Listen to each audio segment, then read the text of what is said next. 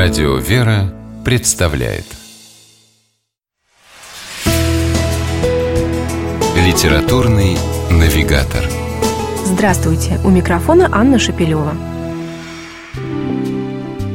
В 2001 году Русская Православная Церковь прославила в лике святых адмирала Федора Ушакова – Этому знаменательному для нашей истории факту немало поспособствовал доктор исторических наук, журналист, лауреат Патриаршей литературной премии, писатель Валерий Ганичев.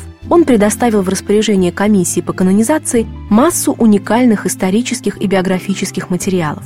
Впоследствии именно на их основе Валерий Ганичев написал несколько книг о легендарном адмирале – в их числе масштабное и увлекательное жизнеописание, вышедшее в популярной книжной серии «Жизнь замечательных людей» под названием «Ушаков».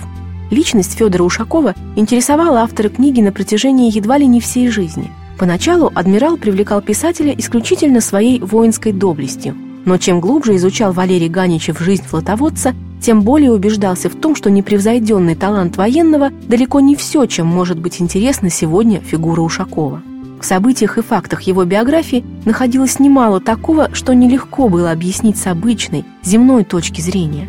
Вот почему в своей книге «Ушаков» Валерий Ганичев стремится найти тот баланс, который представил бы читателю непобедимого адмирала, героя величайших морских сражений XVIII века при Калиакре и Корфу, и святого праведного Феодора Ушакова, которому сегодня молятся верующие по всей России не как две стороны одной медали, а как цельную, глубоко органичную личность, на протяжении всей жизни сочетавшую в себе ратную доблесть и подлинную святость. И это автору, кажется, вполне удалось. Не скупым языком биографии не специфическим житийным слогом рисует он на страницах своей книги грандиозную фигуру святого адмирала. Перед читателем захватывающий, остросюжетный, художественно-документальный исторический роман.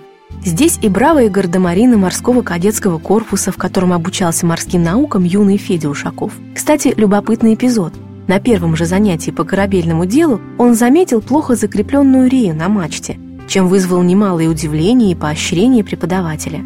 Здесь и тишина монастырских стен, куда удалился, приняв постриг, родной дядя и тезка Федора. К нему Ушаков не раз будет приезжать за советом, наставлениями и благословениями.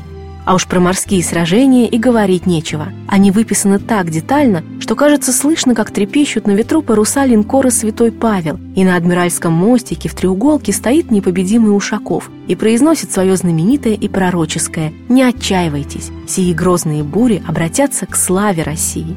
Не менее ярко воссозданы и другие моменты жизни адмирала, когда во время чумы он собственноручно спасал своих солдат, как при битве у Корфу не захватил в плен французских моряков, а отправил их домой, как, выйдя в отставку, раздал все свое имущество и поселился неподалеку от Санаксарского монастыря.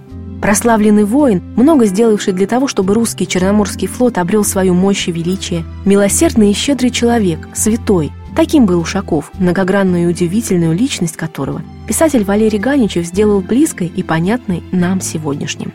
С вами была программа «Литературный навигатор» и ее ведущая Анна Шапилева. Держитесь правильного литературного курса.